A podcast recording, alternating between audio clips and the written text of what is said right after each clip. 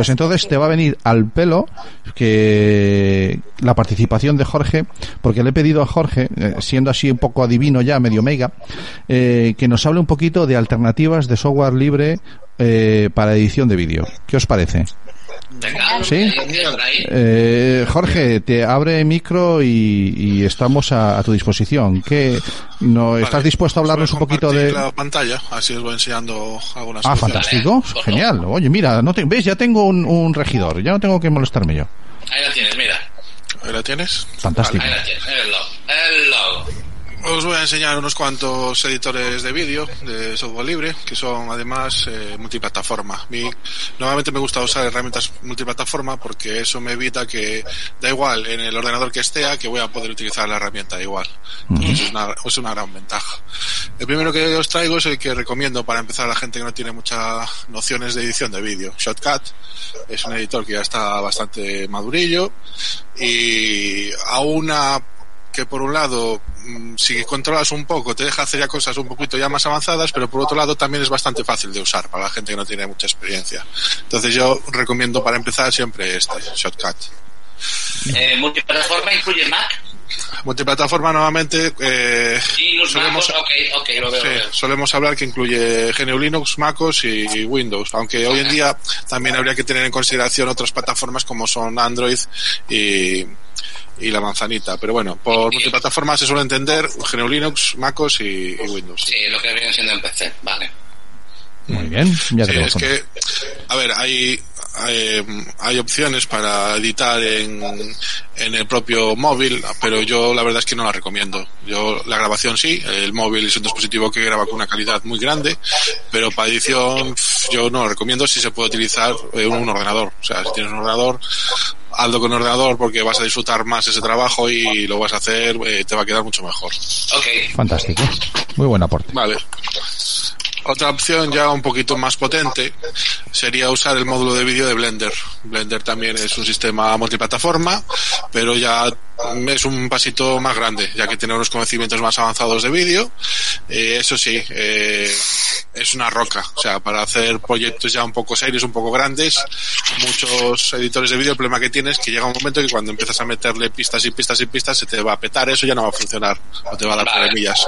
Blender es una piedra y y se utiliza a nivel profesional y está muy bien. Eh, ¿Qué pasa? La, la curva de aprendizaje mm, te va a costar más, ¿vale? Vender ya es una herramienta profesional, entonces requiere de mayor entrenamiento.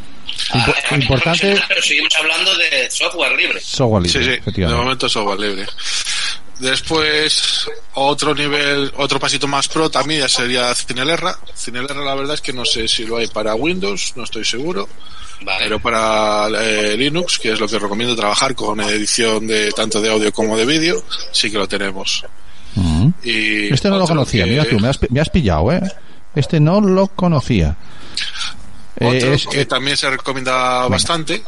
Este tenemos versión para Linux y para Windows. La versión de Mac no, no está al día, entonces no, no funciona. Este también ya tiene muchos años. Eh, se puede utilizar tanto a nivel amateur como a nivel ya semiprofesional. Es uno que se recomienda bastante, sobre todo cuando hace años, antes de estar Shotcut, era el que recomendaba. Hoy en día, a mí me gusta un poquito más Shotcut, porque cada Life ya tiene tantas herramientas que ya para alguien que empieza desde cero, pues puede asustar un poco. Muy bien. Bueno, y después, eh, últimamente suena mucho DaVinci, porque es una herramienta muy potente, pero no es software libre, ¿vale? Es una herramienta gratuita, pero no es software libre. Vale. Eh, pero se está haciendo poco a poco el que está utilizando mucha gente y la mayor parte de, de los profesionales porque es muy potente. Antes es de Blackmagic, de la empresa Blackmagic. Antes se utilizaba solo para el tema de talonaje, que es el tema de corrección de color en las películas y los vídeos, pero hoy en día ya se utiliza un poco para todo, aunque su fuerte más potente sigue siendo el, el talonaje. Yo este, en la versión gratuita, puedes hacer casi de todo. La versión Pro es de pago y puedes hacer algunas cosillas a mayores, pero con la básica, o sea, con la gratuita, mm, vas a poder hacer casi todo lo que necesitas sin problema. Yo prefiero utilizar una herramienta de software libre, pero tampoco descarto que la gente que poco a poco, pues DaVinci lo, lo está utilizando mucha gente. Genial. Vale, vale. Eh, ¿tiene, te, deja marcar agua algo este o...? en la versión gratuita o sencillamente la única diferencia con el Pro es eh, que tiene más o menos Sí, la diferencia es que tiene más opciones y puedes Vale. exportar a resoluciones mayores Vale, y vale. una serie de handicaps. perfecto Eh, yo no lo he usado nunca, lo voy a usar en breve. De Vale, momento no lo he vale, usado, vale, pero yo juraría Yo voy dejando todos los enlaces en los en los comentarios de- del chat para, para quien los quiera recuperar después ahí.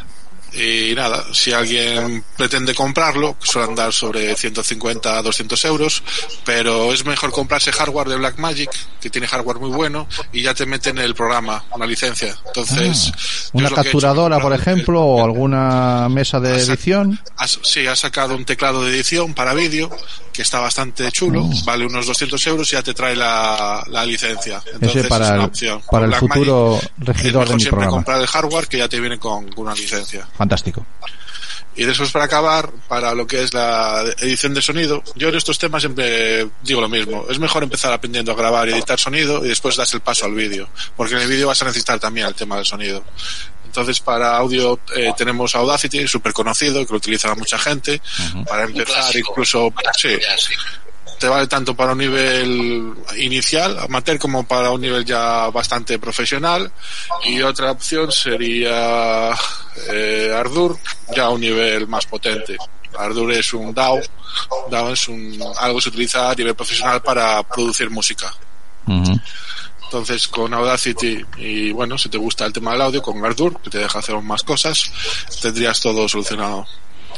De Audacity, ¿qué cuelgo? ¿La URL audacityteam.org? Sí. Sí. esa es la buena. Eh, un truquito para el tema de la gente cuando no sabe cuál es la web oficial de los programas, lo más cómodo es ir a la Wikipedia y buscar la entrada de la Wikipedia. Ahí. Ahí siempre vas- te va a aparecer la web Sí, oficial. es raro que no, es raro que no salga en la Wikipedia directamente el enlace directo con el, más te lo marcan así, enlace con, Entonces, aquí a la derecha eh, siempre van a tener el enlace al, al sitio web oficial. a la web, La al forma- sitio web. Ahí lo es la forma más fácil de asegurarte que no estás entrando en una web que no sea la oficial. Sí. Bueno, pues eh, Jorge, muchísimas gracias. Sé que vas muy justito de tiempo. Te agradezco el aporte que nos has hecho, tío. Como siempre, tan, tan presto y tan, eficaz. Y lo voy a probar, Jorge. ¿Con el cuál? Primer, el primer editor de vídeo que marcaste. Yo yo te lo recomiendo, Cami. Yo lo he probado y Sí, lo voy a, lo voy a mola, ¿eh? probar. Tengo alguna cosa pendiente y lo voy a probar. Te contaré cómo me va. Muy bien. Muy bien, lo dicho, Jorge, te puedes quedar si quieres, que seguimos charlando un ratito, pero que, te, que sé que andas justo de tiempo, te agradezco que te hayas, que te hayas quedado hasta ahora, tío. Sí, hoy, hoy os voy a dejar que tengo otra reunión dentro de poquito. Sí, es, el nombre de las Chao, ondas chao. binarias. Chao.